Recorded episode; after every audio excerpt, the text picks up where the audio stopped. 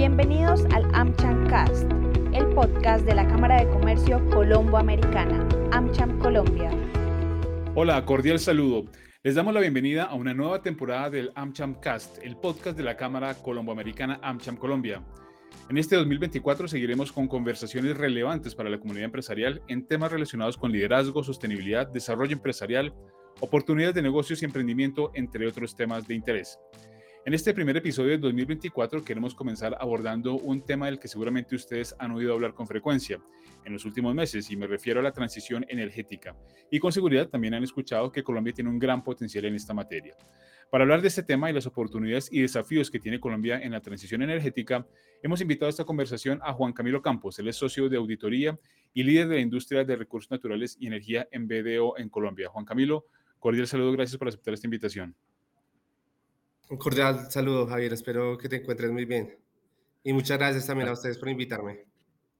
Mm, es un placer tenerlo con nosotros en el AmChamcast. Les quiero contar que Juan tiene más de 15 años de experiencia profesional que ha incluido su participación y supervisión en varios trabajos de auditoría y proyectos de consultoría, principalmente en compañías de oil and gas. También ha estado en trabajos de auditoría externa y revisoría fiscal bajo normas IFRS y USGAP, AA y asimismo también ha participado en la revisión y evaluación de control interno bajo normas SOX y diseño e implantación de sistemas y manuales contables, administrativos y financieros, entre otros temas. Vamos a entrar en materia entonces para hablar de estas oportunidades y desafíos de Colombia en, el, en la transición energética. Y quisiera preguntar a Juan Camilo, para comenzar un poco a poner en, en contexto a nuestra audiencia, si podemos mencionar brevemente qué es la transición energética, en qué consiste. Bueno, Javier, a grandes rasgos la transición energética consiste en un cambio de modelo en la producción y en el consumo de la energía para evitar la emisión de gases de efecto invernadero. Digamos, en términos generales y muy simples, es eso. Muy bien, entonces, y como decíamos, este tema se ha venido hablando con bastante frecuencia en Colombia y en el mundo. Hace algunas semanas, ya un par de meses quizá, eh, se reunió en, eh, en se reunió la COP28 y allí hubo una declaración final que inclusive tuvo una, algo de polémica porque había alguna dificultad para lograrla. En esta declaración final de la COP28 mostró el acuerdo de cerca de 200 países para empezar un alejamiento hacia el uso de combustibles fósiles. ¿Esto qué significa para la economía, Juan Camilo? Sí. Antes que nada, quisiera dar un poquito del contexto de por qué se dio esa declaración. Digamos que eh, ha habido mucha presión de parte de muchos sectores de ONGs, de ONGs, de diferentes órganos multilaterales, porque se diera esta declaración. Eh, esto se está dando en un contexto importante porque básicamente la COP28, que es la Conferencia de las Naciones Unidas para el Cambio Climático, se dio en un país petrolero, en Dubái. Entonces, era un hecho muy significativo que se pudiera dar esa declaración.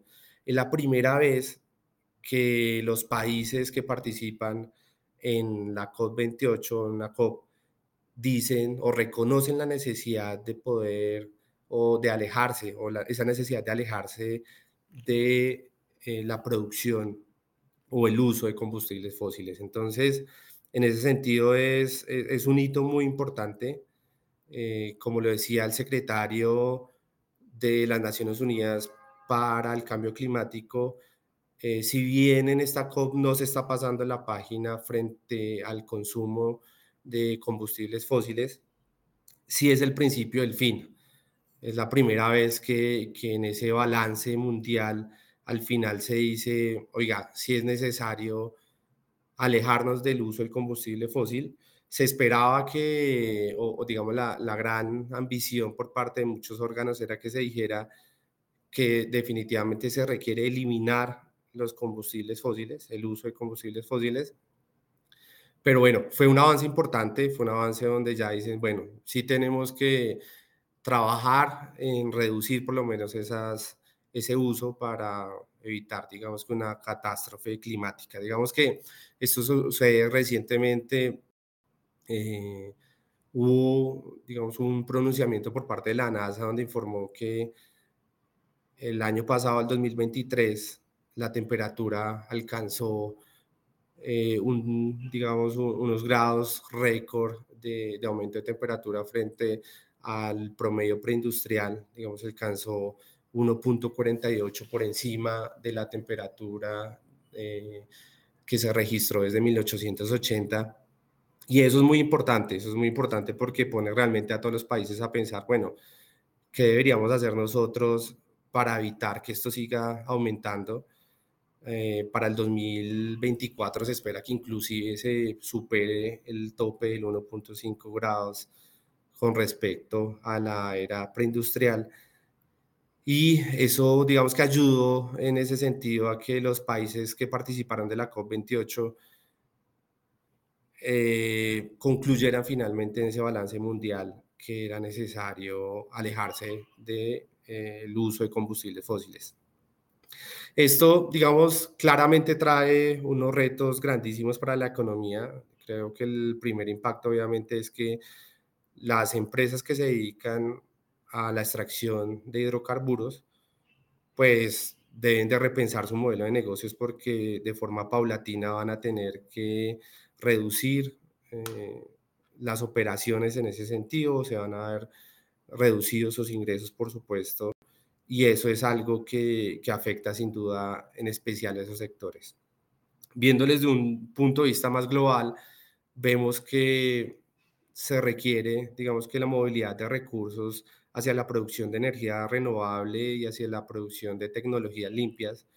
Eso claramente también produce, digamos, una, un hito importante para la economía global porque si bien en este momento se han trasladado algunos recursos, en especial, por ejemplo, a los fondos de pérdida y daños que se determinó allá en el fondo, eh, perdón, en la, en la conferencia de las Naciones Unidas para el Cambio Climático, pues eh, aún falta que se movilicen muchos más eh, recursos hacia allá. Entonces, el, el, desafío grande es, bueno, ¿cómo vamos a hacer como economía global para movilizar esos recursos hacia la transición energética?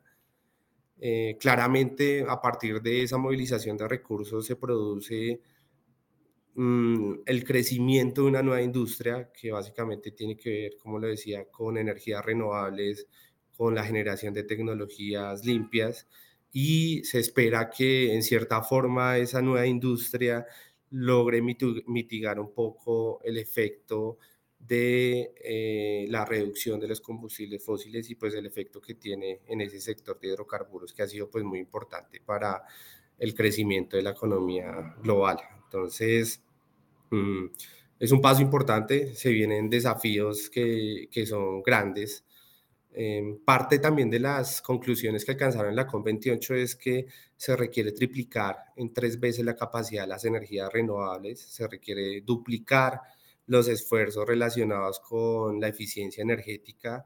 Entonces, bueno, eso sigue traduciéndose en que se requiere más dinero, más dinero eh, hacia esas tecnologías, pero también hacia esos países que se ven más vulnerables en este proceso de transición. Hay un concepto importante acá que se ha venido hablando desde hace muchos años y es la responsabilidad diferenciada. Y esto básicamente tiene que ver con que a mayor consumo de energía, mayores emisiones, por lo tanto, pues mayor responsabilidad en la reducción de las emisiones. Y eso básicamente recae sobre los países desarrollados si, si uno hace una comparación a grandes rasgos, eh, Estados Unidos tiene el 4% de la población mundial, pero produce el 24% de las emisiones de gases de efecto invernadero, mientras que si vamos a, observar Latinoamérica, en Latinoamérica se produce el 5% de las emisiones globales, pero tenemos el 8% de la población mundial. Entonces ahí se ve como el desbalance, cómo se ve eh, que realmente la, riqueza y el desarrollo de los países está muy asociado a eh, la capacidad para generar energía, pero pues eso tiene unos daños colaterales que también tienen que ser subsanados por esos países. Bien, sí, en, en efecto es un tema, digamos, muy, muy muy candente, por decirlo así, de mucha actualidad. De hecho, hace unos días escuchábamos al presidente Petro en su participación en el Foro Económico de Davos, reiterando la, digamos, la, directriz o la disposición de su gobierno a suspender todo lo que tiene que ver con exploración eh, y explotación de hidrocarburos a, largo plazo. Y eso dentro del propósito que él también se ha, se ha fijado y nos ha anunciado de avanzar hacia la transición energética y eso también relacionado con el potencial justamente que tiene el país en materia de transición energética, a raíz de la biodiversidad, a raíz del, digamos, de las zonas que tenemos en el país eh, para generar energías renovables. Y mi pregunta siguiente va hacia eso. ¿Cómo estamos en Colombia en materia de transición energética eh, y cómo podemos avanzar en ese sentido? Ok. En, en Colombia se ha avanzado, digamos, desde el punto de vista de política pública, ya se han definido eh, algunas directrices, eh, directrices claras frente a ese tema. básicamente el año pasado se emitió el Plan Nacional de Desarrollo 2022-2026 y allá digamos que quedó una clara intención de financiar una transformación productiva del país con los recursos de la industria minero-energética. Entonces, eso es algo importante que, que vaya en el Plan Nacional de Desarrollo, creo que fue uno de los hitos más importantes. Sin embargo, todavía falta avanzar en el desarrollo o en la construcción de una hoja de ruta mucho más específica frente al cómo llevar a cabo esa transición energética. El año pasado, a mediados de año, eh, se publicaron cuatro documentos por parte del Ministerio de Minas en relación a esa hoja de ruta. Sin embargo, son documentos eh, sueltos, uno que habla de diálogo social, otro que habla de diagnóstico de la transición energética justa. Sin embargo, todavía hace falta aterrizar mucho más el, cómo se va a llevar a cabo esa transición energética. El, por su parte, la, la UME eh, emitió también un documento de actualización sobre el Plan Energético Nacional 2022-2052, Básicamente es una actualización del plan energético que se había emitido el año pasado, eh, o hace dos años, perdón, eh, por parte del gobierno eh, Duque, que abarcaba el periodo 2020-2050. En ese plan energético nacional, que básicamente es un ejercicio prospectivo de cuáles son los escenarios que, a los que nos enfrentamos como país en materia energética, uno puede observar algo que llama mucho la atención y es que en cualquier escenario, así sea un escenario de tendencia, donde básicamente es lo que está pasando actualmente y, hacia dónde vamos con lo que estamos haciendo en la actualidad, o cualquier otro escenario, por ejemplo, disruptivo, donde realmente aplicamos unas tecnologías nuevas de forma acelerada para reducir las emisiones de carbono Em, lo que llama la atención ahí es que en cualquier escenario de aquí al 2050 se requiere todavía el uso o el consumo de hidrocarburos.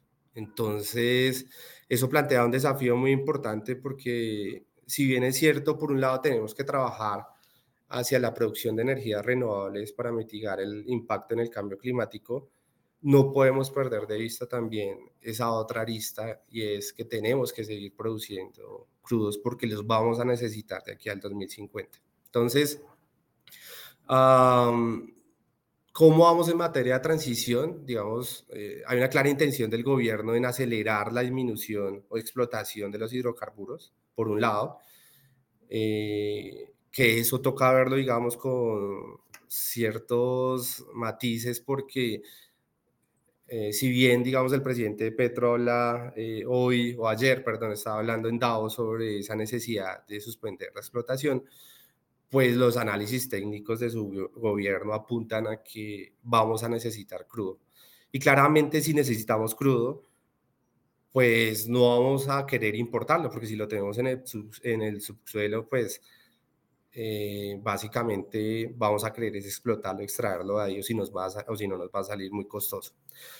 Por otro lado, eh, es claro que tenemos que avanzar hacia esa transición energética, entonces mm, se ha identificado en Colombia que tenemos grandes recursos naturales, por ejemplo, si vemos la Guajira, en la Guajira tenemos una radiación solar por encima del promedio mundial, un 60% por encima del promedio mundial, los vientos en la, en la Guajira pues soplan excepcionalmente rápido y es algo que podemos aprovechar para generar energía a partir de esas fuentes renovables no convencionales. actualmente todavía faltan, digamos, trabajar básicamente en, dos aspectos. Uno es desde el punto de vista de la oferta de la energía y otro punto de vista es eh, la demanda de la energía. Desde el punto de vista de la oferta tenemos que ya se han avanzado varios proyectos de energía eh, solar, eólica, por ejemplo en La Guajira hay de más de 16 proyectos de generación de energía renovable sin embargo, allá se han visto muchos retrasos frente a la ejecución de esos proyectos. Casi todos están presentando retraso. ¿Por qué? Porque el diálogo con las comunidades, en especial con los indígenas guayú, es complejo y se requiere una intervención del gobierno para poder destrabar esos proyectos. Hace poco tuvimos una noticia triste el año pasado de que en él suspendió el proyecto de Wimpechi y ese proyecto pues era importante y ellos dijeron, no, no, no vamos más porque a pesar de que tenemos los recursos, hay unas políticas claras de esto, hay una conflictividad social muy importante que nos permite llevar a cabo el proyecto. Entonces, ahí se requiere que el gobierno intervenga para extrabar esos proyectos, para agilizarlos. Se requiere también que el gobierno se enfoque mucho en la producción del hidrógeno, nosotros hemos visto que ya el gobierno pues, ha hecho anuncios importantes sobre el hidrógeno, en especial Ecopetrol ya lleva adelantando bastante investigación al respecto de cómo producir hidrógeno verde. Básicamente el hidrógeno verde es el la fabricación de hidrógeno a partir de fuentes renovables de energía. Entonces, eh, ahí creo que tenemos una oportunidad grande. Recientemente también se habló del oro blanco en Colombia y es el hidrógeno blanco.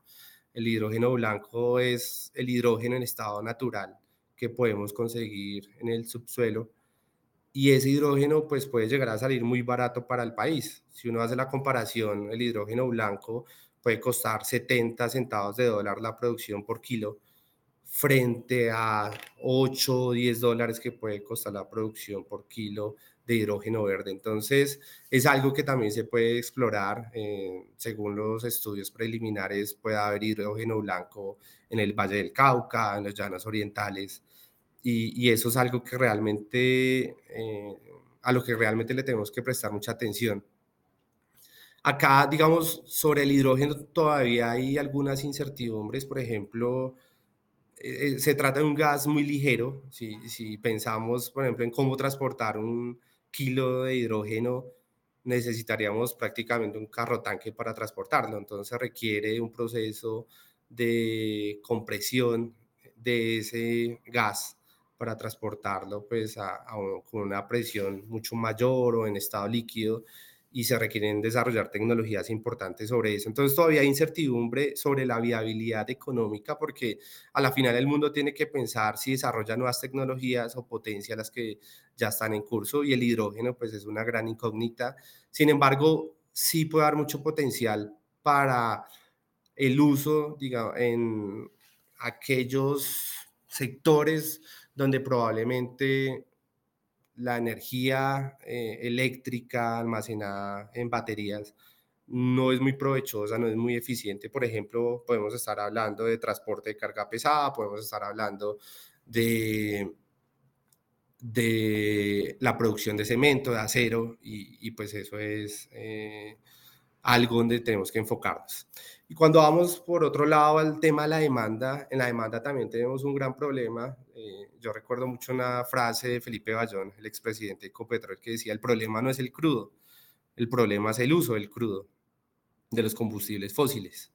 Entonces, nosotros podemos tener una matriz de energía muy limpia, pero si la demanda nos sigue exigiendo hidrocarburos, pues no hacemos nada. Y en Colombia tenemos un gran problema y es que el 41% del consumo de la energía proviene del sector de transporte.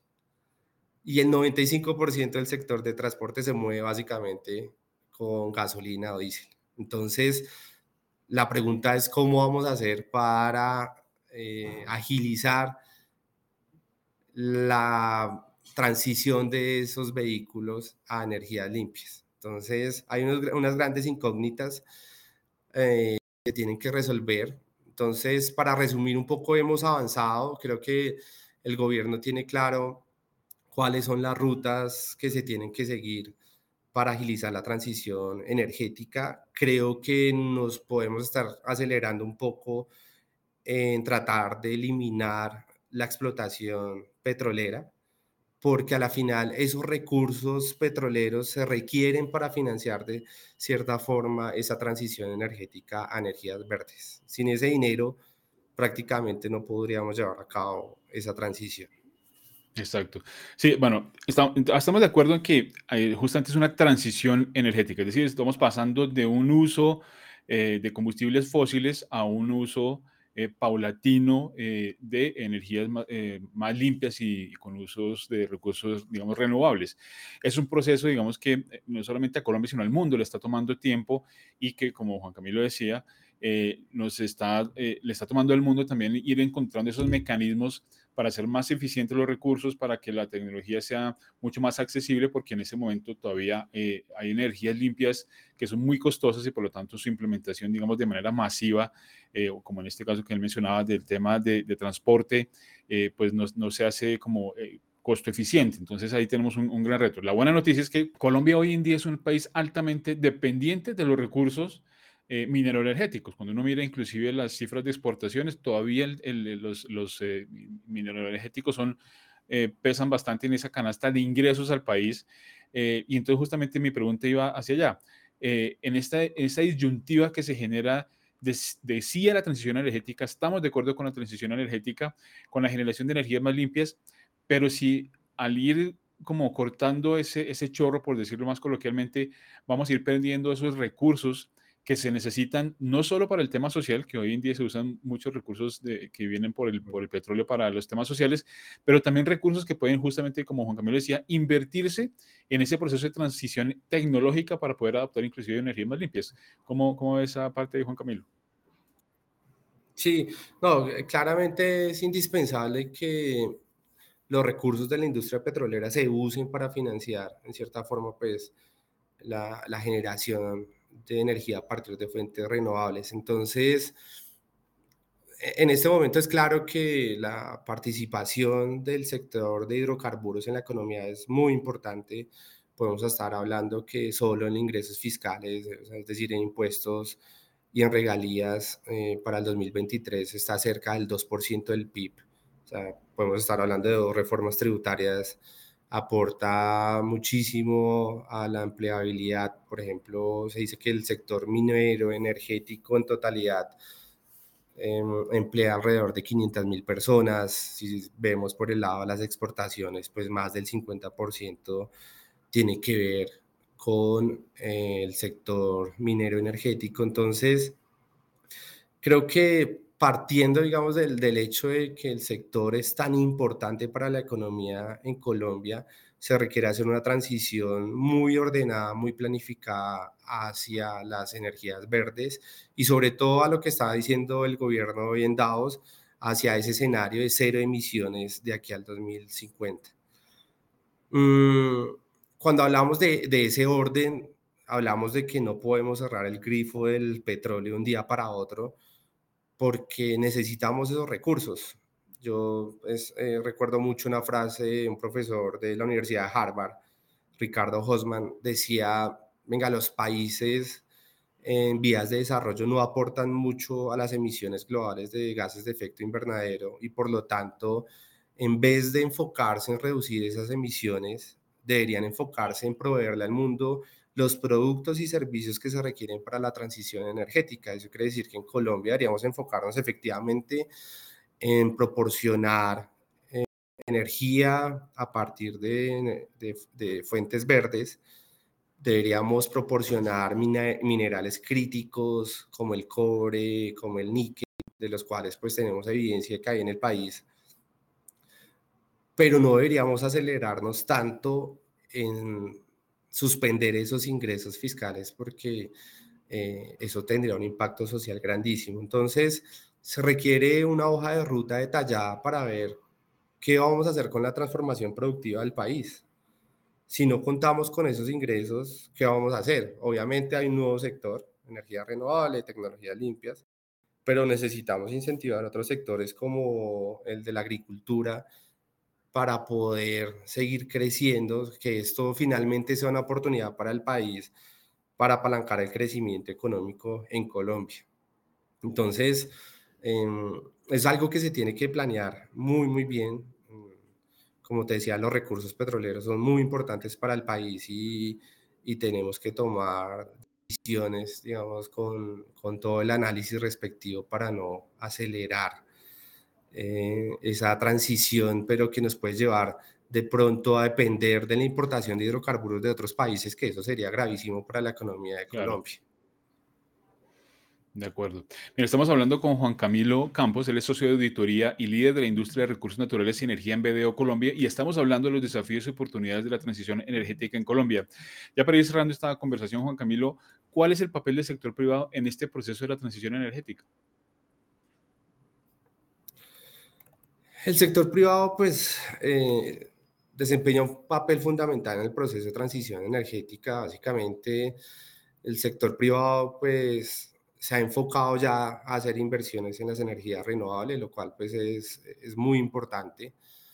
Eh, se ha enfocado en la innovación tecnológica, se ha enfocado también en apoyar a las comunidades de influencia. Entonces, en ese sentido, es un sector que realmente apalanca este proceso de transición nosotros vemos que el sector privado tiene una oportunidad también grandísima y es empezar a trabajar en la eficiencia energética. Y esa eficiencia energética está relacionada en cómo hacemos inversiones para disminuir el consumo de energía. Nosotros estamos viendo, por ejemplo, en otros países como en España, donde se adelantan acuerdos tripartitos donde participa la compañía, un fondo de inversión que proporciona los recursos, pero otra tercera parte que es el contratista que se encarga de instalar, por ejemplo, paneles solares en las empresas del sector de manufactura para así ahorrar eh, los, digamos, costos en el consumo de energía. Entonces, creo que hay un gran potencial en Colombia para que las compañías del sector privado inviertan en eficiencia energética, en electrificación, y ese MOVE pues a largo plazo logren abaratar inclusive costos. Sin embargo, hay un llamado del Foro Económico Mundial en este sentido y es, oiga, estamos viendo que el sector privado está muy enfocado en aprovechar las oportunidades, cómo me ahorro costos en la generación de energía, cómo desarrollo nuevas tecnologías para hacer más eficiente mi producción. Sin embargo, el llamado del Foro Económico Mundial en este sentido es, oiga, el sector privado debería también enfocarse en mitigar los riesgos del cambio climático. Mm, sin duda las oportunidades son importantes, pero mitigar esos efectos son importantes porque esto digamos, avecina un cambio de modelo económico muy importante, donde puede haber desempleo en ciertos sectores. Entonces, en la medida que el sector privado sea más consciente de esa influencia que puede tener en, en las comunidades que puedan verse afectadas por su operación, pues puede enfocar mayores esfuerzos para ayudar a esas comunidades, a ayudar mucho más desde el punto de vista de mitigación y riesgos a, a la sociedad. Entonces, ese es un poco el, el tema. Claramente el sector privado necesita una ayuda también del gobierno. Digamos que si el sector privado decide hacer grandes esfuerzos en ese sentido de transición energética, no va a tener mayores logros sin el apoyo del gobierno. Y el gobierno es clave porque tiene que generar incentivos a nivel de financiación, de subsidios, de alivios tributarios para que las empresas cada vez se vean más abocadas a invertir en, en este proceso de transición energética. Muy bien, Juan Camilo, pues este tema es, digamos, muy, muy, eh, sí, cierto, muy apasionante, va a estar, digamos, en la agenda pública eh, de aquí a muchos años, porque como decimos, es un proceso de transición en el que venimos avanzando eh, digamos, es un proceso lento, pero que requiere justamente que todos los actores vayamos incorporándonos en este, en este ejercicio. Eh, quiero agradecer a Juan Camilo, eh, socio de auditoría y líder de la industria de recursos naturales y energía de BDO en Colombia, por esta conversación. Él es un experto en estos temas y como vemos, es un tema, como digo, que va a tener mucha relevancia en el desarrollo empresarial, así que hay que estar muy sintonizados con lo que está pasando, tanto las decisiones de política pública como ese trabajo público-privado que se necesita para ser más eficientes en el ejercicio empresarial. Juan Camilo, muchas gracias por estar en el AmChamCast de la Cámara Colomboamericana. Gracias a ustedes, Javier. Muy bien, y a toda nuestra audiencia les agradecemos por haberse conectado el día de hoy con nosotros en el canal de YouTube, en los canales de, del podcast, y los esperamos en una nueva emisión del AmChamCast, el podcast de la Cámara Colomboamericana AmCham Colombia. No olviden que pueden visitar más información y tener más información de actualidad en nuestra página web www.amchamcolombia.co. Hasta la próxima. Hasta aquí el AmChamCast, el podcast de la Cámara de Comercio Colombo-Americana, AmCham Colombia. Los invitamos a visitar nuestra web www.amchamcolombia.co.